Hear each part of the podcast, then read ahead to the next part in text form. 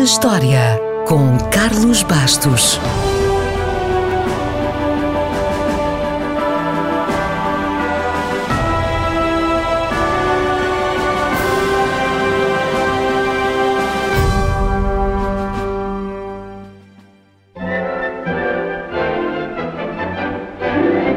A 19 de abril de 1887, dois engenheiros franceses apertavam os últimos parafusos num dos primeiros carros da história e preparavam-se para uma grande corrida no dia seguinte. Sabemos isso porque o Guinness, o livro dos recordes, dá conta que, efetivamente, no dia seguinte, Georges Bouton foi a primeira pessoa do mundo a vencer uma corrida de automóveis.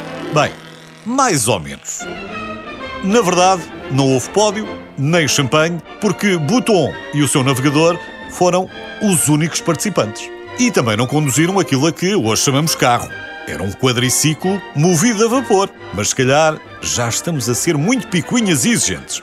O evento foi um teste organizado por um jornal desportivo, mais virado para as bicicletas, que na altura faziam grande sensação, para ver se a máquina de Bouton, que já chegava a uns impressionantes 60 km a hora, poderia fazer a distância de 29 km entre Paris e o Bosque de Bolonha. No fundo, era mais uma questão de testar a resistência daquela geringonça, de fazer uma espécie de rodagem, do que propriamente uma corrida de velocidade.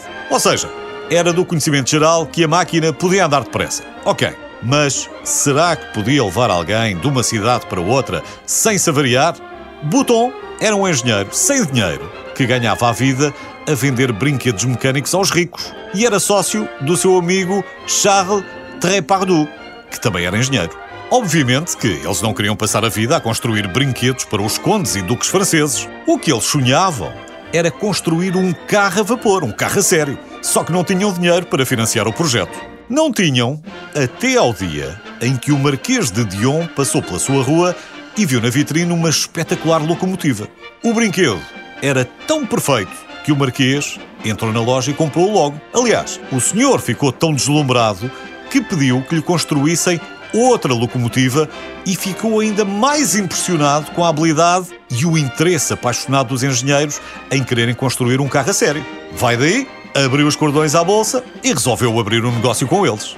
Foi assim que nasceu o fabricante Dion Bouton, que durante algum tempo, no início do século XX, se consolidou como o maior construtor de automóveis do mundo, reconhecido pela qualidade e fiabilidade. Mas tudo começou com esta corrida, ou melhor, com esta demonstração de fiabilidade. Portanto, se estava a perguntar se eles conseguiram percorrer sem incidentes a distância de 29 km entre Paris e o Bosque de Bolonha, a resposta é sim, claro. Ficou registado que Bouton e o seu amigo Charles completaram a distância em 1 hora e 14 minutos sem que a Marquesa deitasse fumo por todo o lado ou tivesse parado. A Marquesa, está-se mesmo a ver, foi o nome que deram ao seu quadriciclo, em homenagem à mãe do seu patrocinador, o tal Marquês de Dion.